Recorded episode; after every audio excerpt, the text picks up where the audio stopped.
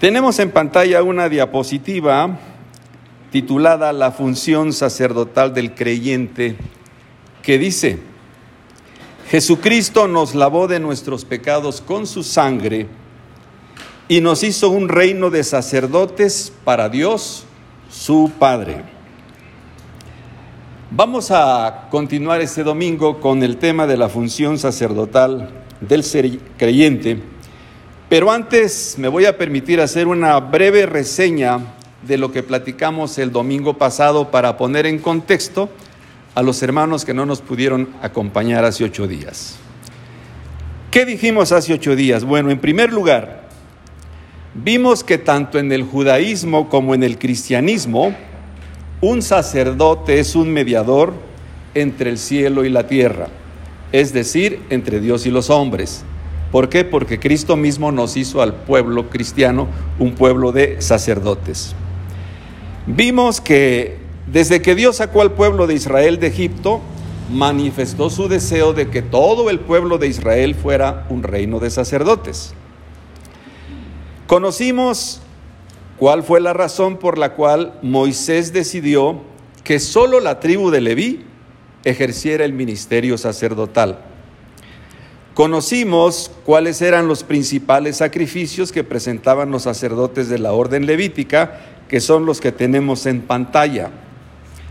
Nos enteramos que esos sacrificios solo eran sombras de realidades espirituales. Tuvimos conocimiento de que los creyentes, es decir, los cristianos, somos la realidad de aquellas sombras. Nos enteramos que como sacerdotes los creyentes debemos presentar en la casa de Dios, esto es, en la iglesia, sacrificios espirituales, porque así lo dice la Biblia en Primera de Pedro capítulo 2 versículo 5. ¿Me puedes poner la siguiente diapositiva? Dice así: Vosotros también, como piedras vivas, sed edificados como casa espiritual y sacerdocio santo, para ofrecer sacrificios espirituales aceptables a Dios por medio de Jesucristo.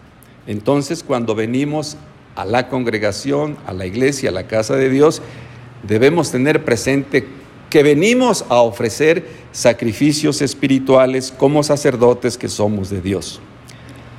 Nos enteramos que los creyentes no pertenecemos a la orden sacerdotal de Aarón, sino a la orden de Melquisedec, al igual que nuestro sumo sacerdote, nuestro Señor Jesucristo.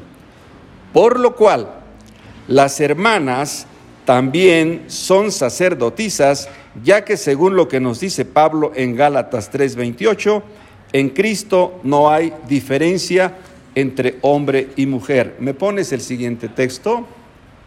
Ahí lo tienen. Ya no hay judío ni griego. No hay esclavo ni libre. No hay varón ni mujer, porque todos vosotros sois uno en Cristo, Jesús. Por último, el pasado domingo, conocimos y abordamos el sacrificio expiatorio y nos dimos cuenta de la importancia de nuestra responsabilidad sacerdotal en el ejercicio de la oración de intercesión. Y ahí cerramos. ¿Se acuerdan? Bueno, los que vinieron. Ok. Ahora vamos a leer algunos versículos del capítulo 2 de Levítico para conocer el segundo sacrificio. Un sacrificio que era conocido como la ofrenda encendida. Hoy vamos a conocer su significado y cómo se aplica en nuestra vida. Dice ahí, la ofrenda encendida era la manera que tenía el pueblo de Israel de compartir con Dios el fruto de su trabajo. Eso era la ofrenda encendida. Una manera de poder compartir con Dios el trabajo que he realizado esta semana. Ok, para ello vamos a leer capítulo 2 del libro de Levítico, nada más sus tres primeros versículos, el 1, 2 y 3. ¿Me los pones, por favor? Dice así, cuando alguna persona ofreciere oblación a Jehová, su ofrenda será flor de harina, sobre la cual echará aceite y pondrá sobre ella incienso y la traerá a los sacerdotes, hijos de Aarón. Y de ello tomará el sacerdote su puño lleno de flor de harina y del aceite con todo el incienso, y lo hará arder sobre el altar para memorial. Ofrenda encendida es de olor grato a Jehová. Y lo que resta de la ofrenda será para Aarón, será de Aarón y de sus hijos es cosa santísima de las ofrendas que se queman para Jehová. Bueno, el capítulo 2 de Levítico, hermanos, tiene 16 versículos. En los primeros tres se encuentra la esencia de la ofrenda encendida. Por esta razón nos vamos a concretar al significado de estos tres versículos ya que en el resto encontramos nada más las indicaciones de las diferentes formas en que se podía presentar esta ofrenda. Ahora bien, en los tiempos en que tenía lugar esta ceremonia de la ofrenda encendida, el pueblo de Israel levantaba dos cosechas de trigo al año. Y antes de levantar la primera cosecha, era obligatorio presentar una pequeña porción de los primeros granos, frutos o semillas en madurar. Y a esta porción se le conocía con el nombre de primicia. Pasamos a la siguiente imagen. Bueno, las primicias o la primicia era una sombra profética de la resurrección de nuestro Señor Jesucristo, de la cual se nos habla en 1 de Corintios 15, 20. Me pones la cita, por favor. Mas ahora Cristo ha resucitado de los muertos, primicias de los que durmieron es hecho. Las cosechas que se levantaban en Israel estaban relacionadas con dos acontecimientos futuros. Bueno, futuros para algunos de nosotros. Las cosechas que se levantaban estaban relacionadas con el arrebatamiento de la iglesia y con la resurrección de los cristianos al final de los tiempos. Con respecto a estos dos acontecimientos, nuestro Señor Jesucristo ha sido el primero en resucitar y el primero en ser arrebatado de esta tierra.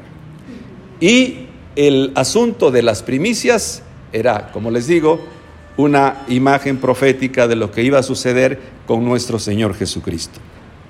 Ahora bien, un mes después de presentar las primicias, llegaba el tiempo de la primera siega. Y era entonces cuando los israelitas tenían que presentar la ofrenda encendida, apegándose a las instrucciones que encontramos en el capítulo 2 de Levítico. Trasladando aquellas instrucciones al tiempo presente, hagan ustedes de cuenta que en estos tiempos preparamos una pizza con los ingredientes señalados. Cada israelita quedaba en libertad de preparar la ofrenda como más se le facilitara, siempre y cuando se apegara a la fórmula compuesta por tres productos, harina, aceite e incienso. Algo que se me pasó comentarles cuando leímos el pasaje de los tres primeros versículos, dice así, cuando alguna persona ofreciere oblación, la palabra oblación quiere decir trigo, quiere decir cereal. Cuando alguna persona ofreciere cereal a Jehová, su ofrenda será flor de harina. No existen flores de harina. Flor de harina era la forma de decir en la antigüedad lo que nosotros ahora decimos harina refinada o harina de la mejor calidad.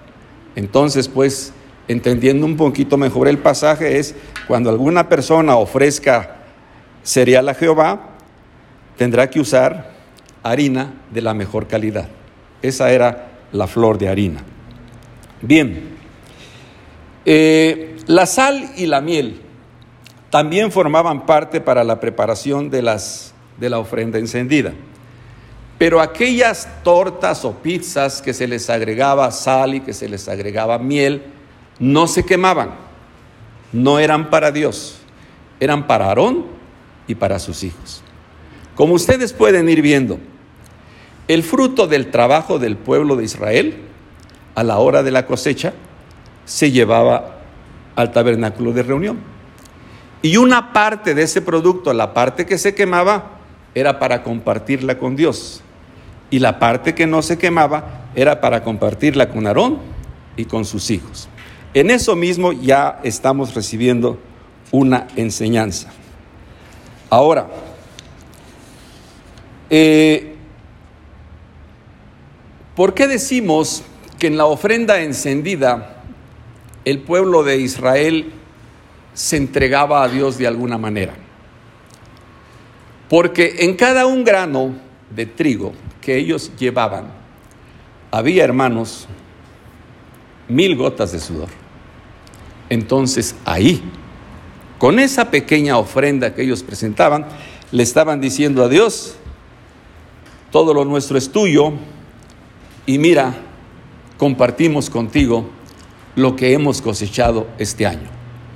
Era algo así como invitarle a Dios a, a disfrutar del fruto de nuestro trabajo. Pero regresándonos de aquella época a la época presente, nos preguntamos cómo nosotros en el siglo XXI podemos presentar la ofrenda encendida a Dios. Nuevamente el apóstol Pablo viene en nuestra ayuda y nos dice, ¿me pones el siguiente texto? Ok, pero esto digo, el que siembra escasamente también segará escasamente, y el que siembra generosamente también segará generosamente. Cada uno dé como propuso en su corazón, no con tristeza ni por necesidad, porque Dios ama al dador alegre. Este texto ustedes lo han escuchado muchas veces y en diferentes iglesias. Pero yo quiero que observemos cómo Pablo, al hablar en este texto, se está remitiendo o remontando, a la época en que se levantaban las cosechas en Israel. Entonces, para que nos quede claro, pues, la ofrenda encendida del antiguo pacto que presentaban los sacerdotes de la orden levítica equivale o simboliza o representa nuestras ofrendas monetarias. Cuando nosotros llegamos con nuestra ofrenda monetaria a la casa de Dios, nosotros estamos llegando con nuestra ofrenda encendida. Y si estamos llegando a la casa de Dios, pero no traemos nuestra ofrenda monetaria, estamos llegando a la casa de Dios, pero no estamos trayendo nuestra ofrenda encendida, porque eso es lo que simboliza la ofrenda encendida. ¿De acuerdo? Bueno, una cosa que es muy importante tener en cuenta porque esto se descuida mucho en las iglesias. Cuando Pablo dice, el que siembra generosamente, generosamente también segará, se está refiriendo a los galardones que vamos a recibir en la vida futura. Las bendiciones de Dios en esta tierra no se compran con dinero.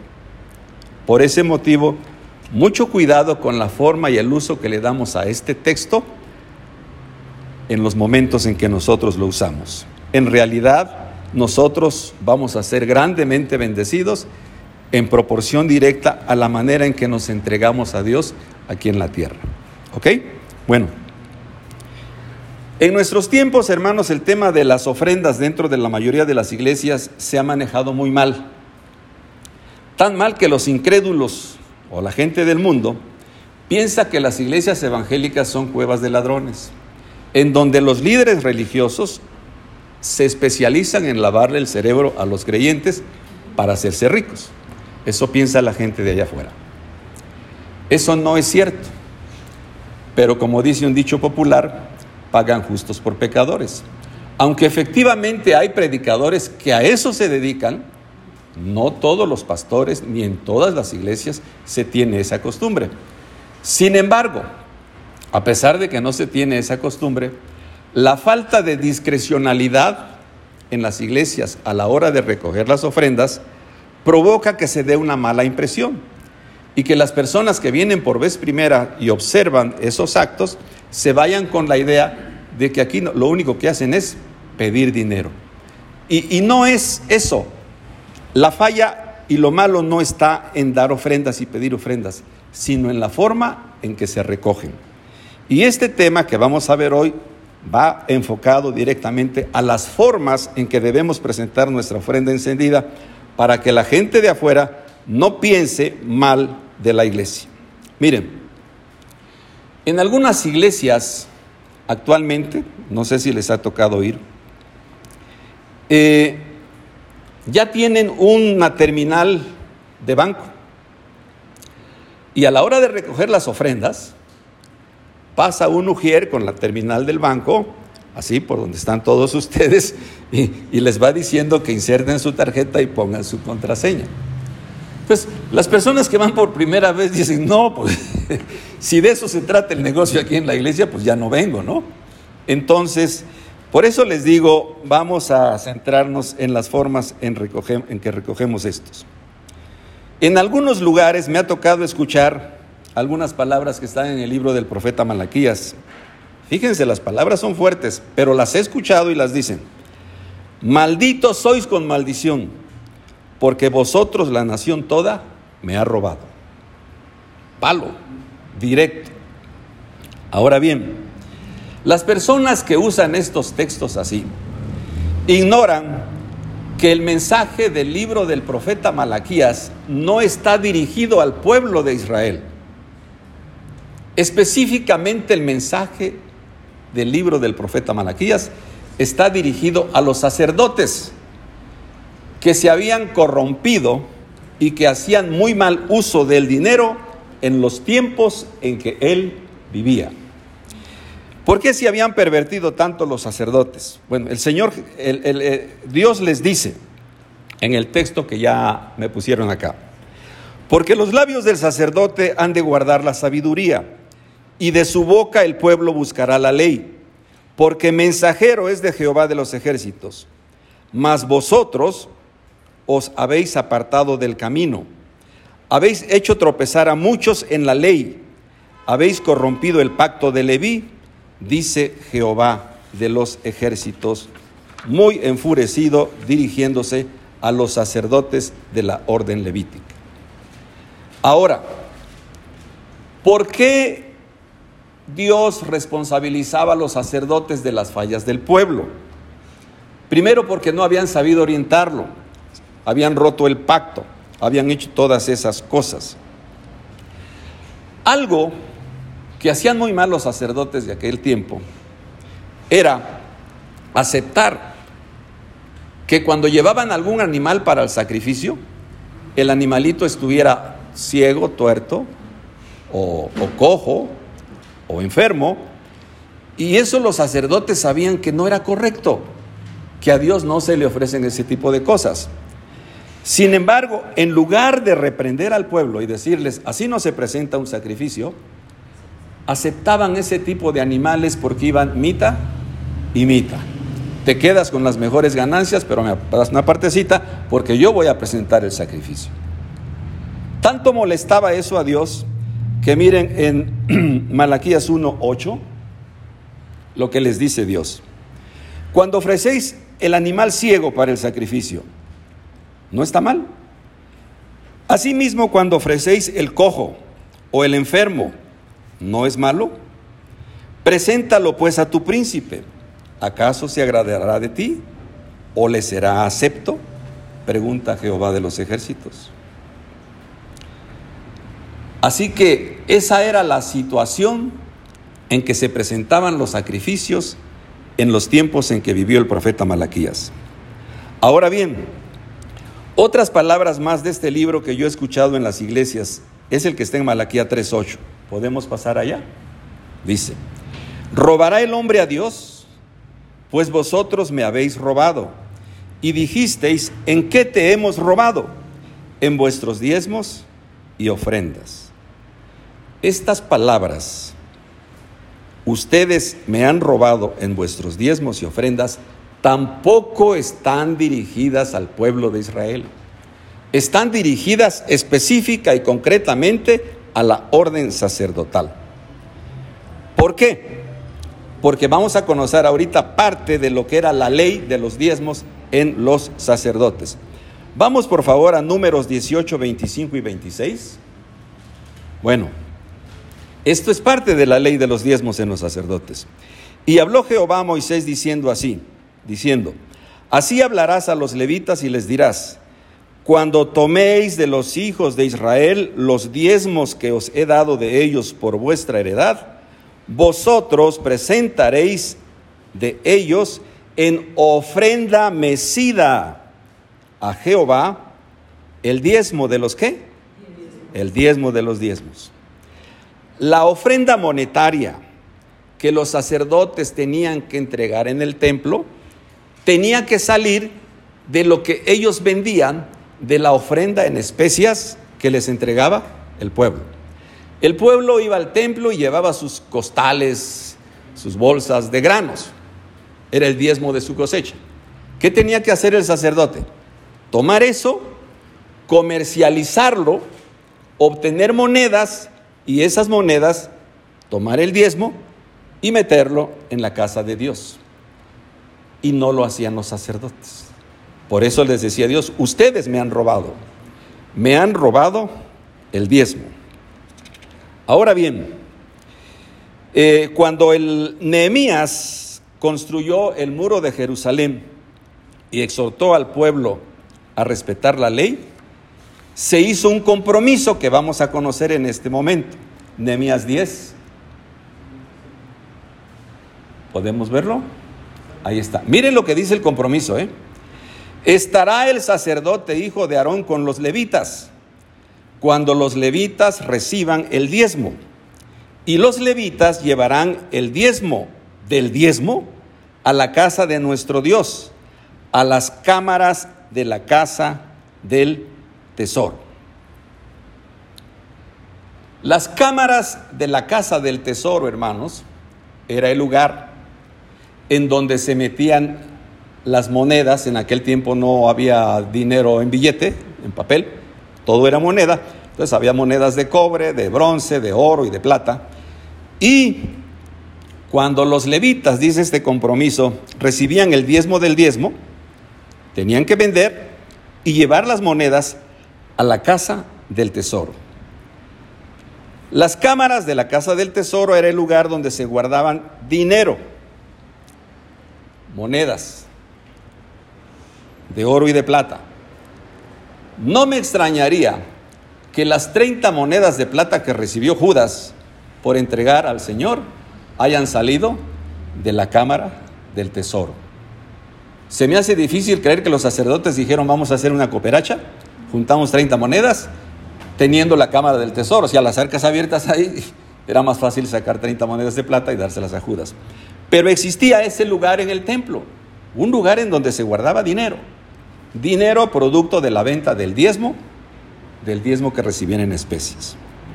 Ahora bien, una señal inequívoca de que los sacerdotes eran los que le robaban a Dios, la tenemos en Malaquías 3:10. Vayamos, dice, traed todos los diezmos al alfolí y hay alimento en mi casa. ¿Saben ustedes a qué se le daba el nombre de alfolí o qué cosa era el alfolí? ¿No? El alfolí era un almacén de granos. Eso era el alfolí. Un lugar especial que estaba en el templo, en donde cuando los sacerdotes recibían los costales de trigo, ¿verdad? Lo llevaban al alfolí, porque de ahí tenían que vender para sacar dinero. Y les está diciendo Dios, traigan los diezmos al alfolí. O sea, que no los estaban llevando. Traigan los diezmos al alfolí y hay alimento en mi casa. Ahora, ¿en qué consistía el alimento en la casa de Dios? ¿Por qué dice Dios que en el templo no falte alimento? Bueno, el alimento en la casa de Dios, hermanos, estaba compuesto por los panes de la proposición. Los panes de la proposición eran unos panes que los sacerdotes cada viernes a mediodía tenían que hacer. Tenían que hacer 12 panes el viernes a mediodía. Y el mismo viernes, al caer la tarde, esos doce panes se llevaban a la mesa de la proposición, se recogían doce panes que habían estado una semana y se ponían doce panes nuevos. ¿Por qué Dios les está diciendo que no falte el alimento en mi casa? no sabemos si a lo mejor en lugar de poner 12 panes ya nada más ponían 10 o nada más ponían 5. O a lo mejor ponían los 12 panes, pero si habían vuelto panquecitos. Entonces, pues Dios les dice, ¿qué les pasa, no? Eh, ¿Dónde está el alimento que debe estar en mi casa? Traigan los diezmos al alfolí y me ponen los panes completos.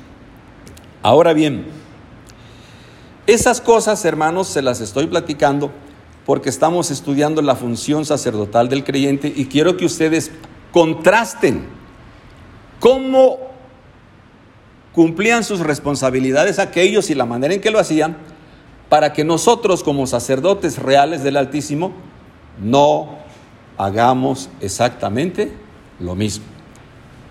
Nosotros, para empezar, como cristianos que somos, eh, no pertenecemos a la orden de Aarón, lo hemos dicho muchas veces, pero al mismo tiempo, al no pertenecer a la orden de Aarón, esta ley de los sacerdotes y de los diezmos a nosotros no nos corresponde porque nosotros somos sacerdotes que pertenecen a la orden de Melquisedec, se los he dicho muchas veces. Ahora bien, en el capítulo 7 del libro de los Hebreos, los primeros 18 versículos del capítulo 7 hablan de dos cosas, el diezmo y el sacerdocio. No les voy a leer los 18 versículos porque nada más seleccioné tres de los 18 porque en esos tres se encierra la esencia del tema que estamos viendo hoy. Vamos por favor a Hebreos 7.5. Miren, miren lo que dice la ley de los sacerdotes. Ciertamente los sacerdotes levíticos tienen mandamiento de tomar del pueblo los diezmos según la ley. Hebreos 7:5. Pero cambiado el sacerdocio, necesario es también que haya cambio de ley. Hebreos 7:12. Llegamos a Hebreos 7:18. Queda pues abrogado el mandamiento. ¿Cuál mandamiento, hermanos? ¿Cuál mandamiento queda abrogado? De tomar los diezmos. Lo está diciendo el escritor de la carta a los hebreos. Si cambió el sacerdocio, cambió la ley. ¿Sí? Y si cambió la ley, el mandamiento de los diezmos quedó abrogado. Yo escribo esto, o lo escribí en un libro que se llama Reflexiones. Y este libro ya lo han leído algunos pastores. Pero cuando llegan a este tema que estamos viendo ahorita, dicen, este libro no sirve. Puede afectar las finanzas de mi iglesia si los creyentes se enteran que el diezmo quedó abrogado. Entonces este libro no lo lean. Pero es la palabra de Dios, hermano. No es mi palabra, es lo que estamos leyendo ahí. El mandamiento de recoger los diezmos quedó abrogado, ¿verdad? Bueno, eh, nosotros en lugar de presentar nuestros diezmos del diezmos, pues nosotros no recibimos diezmos del, pueblo. Entonces quedamos exentos de dar el diezmo del diezmo. ¿Qué es lo que sí nosotros tenemos que hacer, hermanos? Nosotros tenemos que presentar nuestra ofrenda encendida. Y la manera correcta de presentar nuestra ofrenda encendida nos la dice Pablo en 2 de Corintios 9:5. ¿Podemos ponerlo? Dice así, por tanto, tuve por necesario exhortar a los hermanos que fuesen primero a vosotros y preparasen primero vuestra generosidad antes prometida, para que esté lista como de generosidad y no como de exigencia nuestra. Pablo no deseaba que la gente pensara que el Evangelio es un negocio que el Evangelio se vende. Para él era vergonzoso que cuando llegaba a un lugar alguien dijera, pues ya recogimos la ofrenda, pero como está aquí nuestro hermano Pablo, vamos a recoger una ofrenda especial para nuestro hermano Pablo. Decía Pablo, no, de ninguna manera. Por eso envié unos hermanos por delante, para que si van a cooperar para los pasajes y para las comidas, recojan la ofrenda antes de que yo llegue. Y no cuando yo llegue para que digan vamos a recoger la ofrenda porque aquí está Pablo. Pablo cuidaba mucho el prestigio de la iglesia, algo que en estos tiempos no se hace con respecto al tema que este día estamos considerando, o al menos se descuida muchísimos hermanos. Sigue Pablo dando instrucciones y en Primera de Corintios 16:2, podemos ir a Primera de Corintios 16:2, dice: Cada primer día de la semana, o sea, cada domingo, cada uno de vosotros ponga aparte algo, según haya prosperado, guardándolo para que cuando yo llegue, ¿qué? No se recojan entonces las ofrendas. Sean cuidadosos con eso, decía Pablo. Yo no voy porque cobro, yo voy porque Dios me ha mandado. Pero si ustedes siguen haciendo eso, recogiendo ofrendas cuando yo llego, ¿qué va a decir la gente? Este cuate nomás viene por lana. Y yo no vengo por lana, yo vengo porque Dios me ha mandado a predicar el Evangelio. Entonces Pablo era muy cuidadoso en cuestión del prestigio de la iglesia y al menos de la gente que con él trabajaba. Vamos a la siguiente diapositiva, Primera de Corintios 9, 13 al 14. Dice Pablo, ¿no sabéis que los que trabajan en las cosas sagradas comen del templo y que los que sirven al altar del altar participan? Así también ordenó el Señor, los que anuncian el Evangelio, que vivan del Evangelio. Pablo no estaba en contra de que se recogieran las ofrendas. Pablo estaba en contra de las formas en que se recogían, porque él estaba consciente que aquellos que se dedicaban a trabajar en el Evangelio, pues que comieran del Evangelio. Él no estaba reprobando eso, él estaba reprobando las formas que desprestigiaban a la iglesia. En, el, en Primera de Timoteo 5, 17 al 18, podemos brincarnos para allá, dice Pablo, los ancianos que gobiernan bien sean tenidos por dignos de doble honor mayormente los que trabajan en predicar y enseñar, pues la escritura dice, no pondrás bozal al buey que trilla, y digno es el obrero de su salario. Aquí estamos viendo concretamente y claramente que Pablo nunca estuvo en contra de que se recogieran ofrendas, sino simplemente en las formas. Ahora bien, eh, a causa de que yo tengo que visitar iglesias porque promuevo mis escritos, pues conozco diferentes tipos de iglesias y diferentes tipos de cultos, ¿no? He tenido la satisfacción de toparme con algunas congregaciones en donde los hermanos, desde antes de ir a la iglesia en su casa, preparan su ofrenda. Antes cuando usábamos Biblia, pues la metían en la Biblia, ¿no? Ahora es puro celular, yo creo que habrá que meterla acá o acá.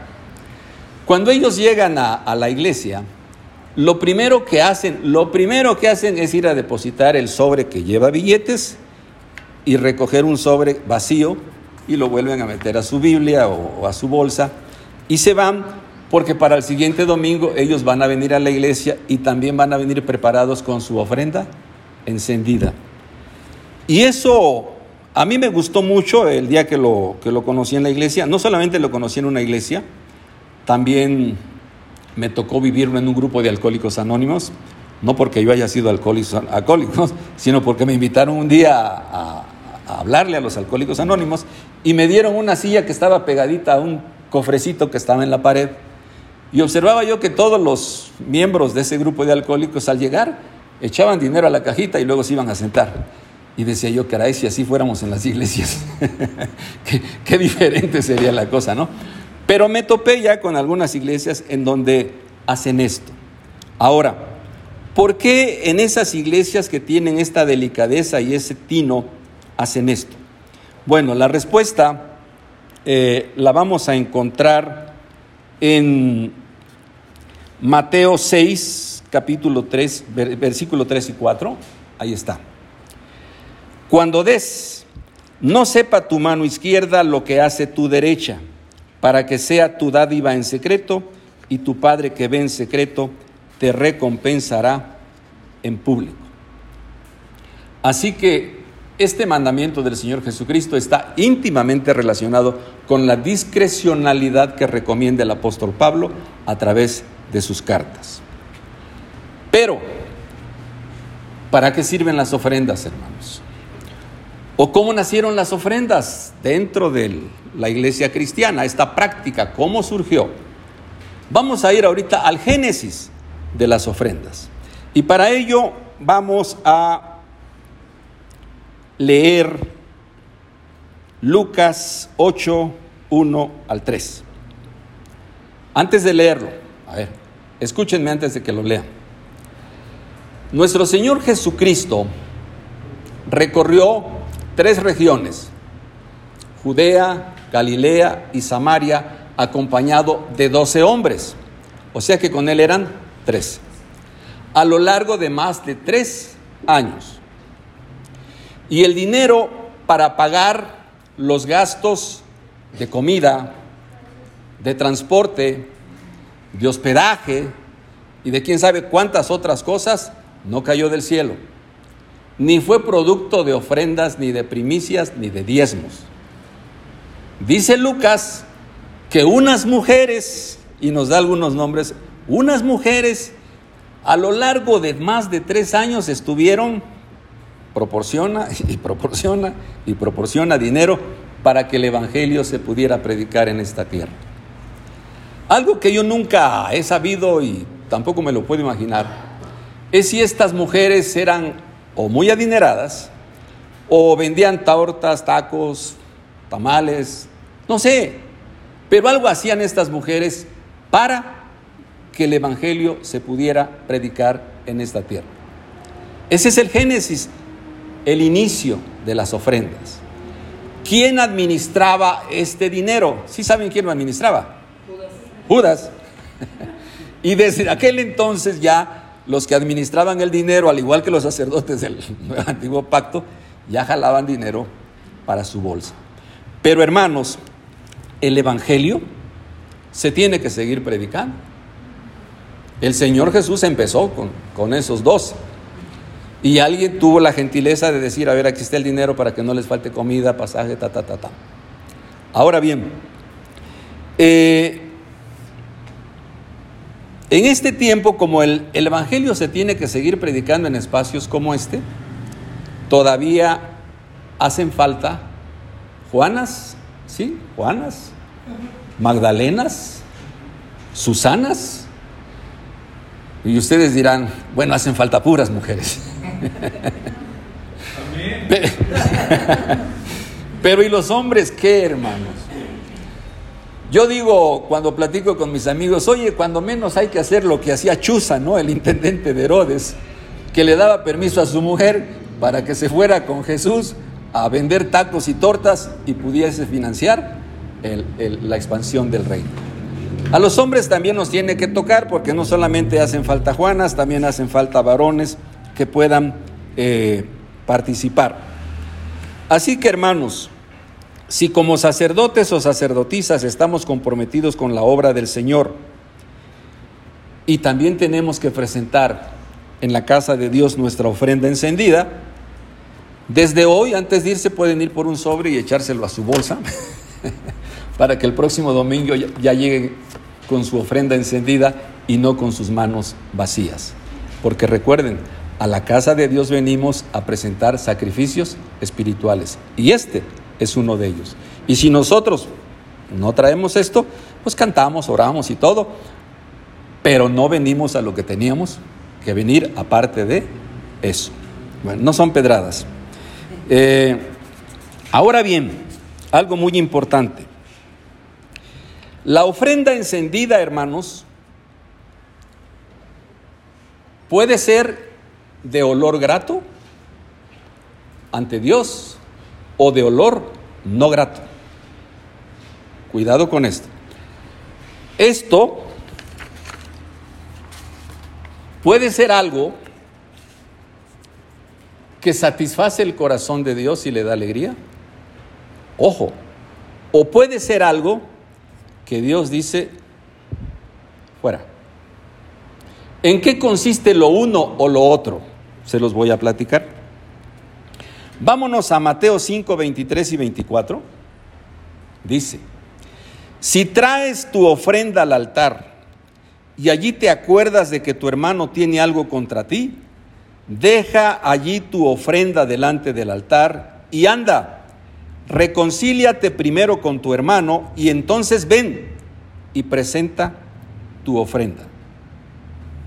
La ofrenda encendida, hermanos, y la armonía con el cuerpo de Cristo van de la mano. Caminan juntas y no se pueden separar. ¿Por qué? Porque el Señor Jesucristo dice, si me traes esto, pero estás mal con los miembros de la iglesia, llévate tu ofrenda, reconcíliate con tu hermano, y cuando ya se hayan armonizado, perdonado y puesto de acuerdo, entonces sí tráeme esto. Porque entonces va a ser el de olor grato. Y si no, pues no es de olor grato.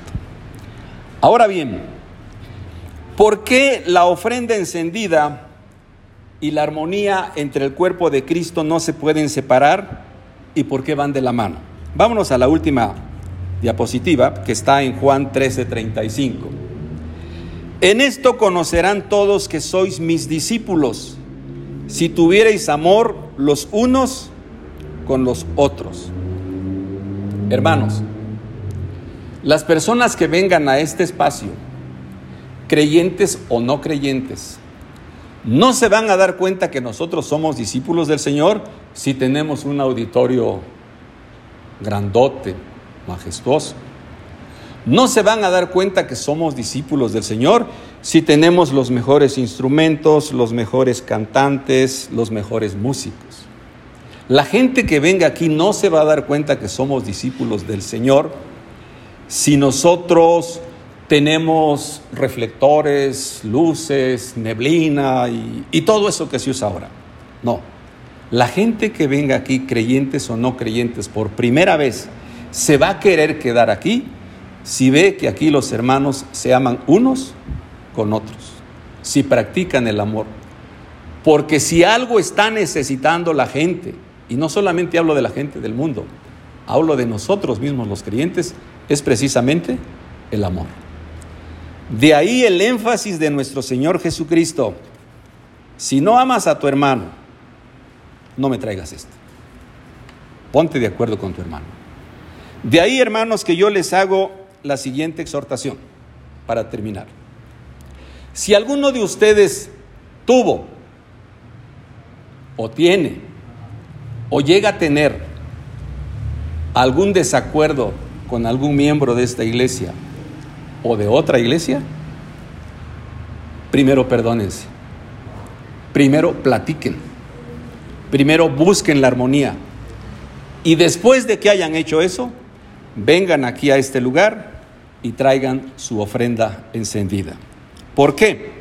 Porque en palabras del apóstol Pablo, sólo así será una ofrenda de olor grato, aceptada y agradable a Dios. Amén.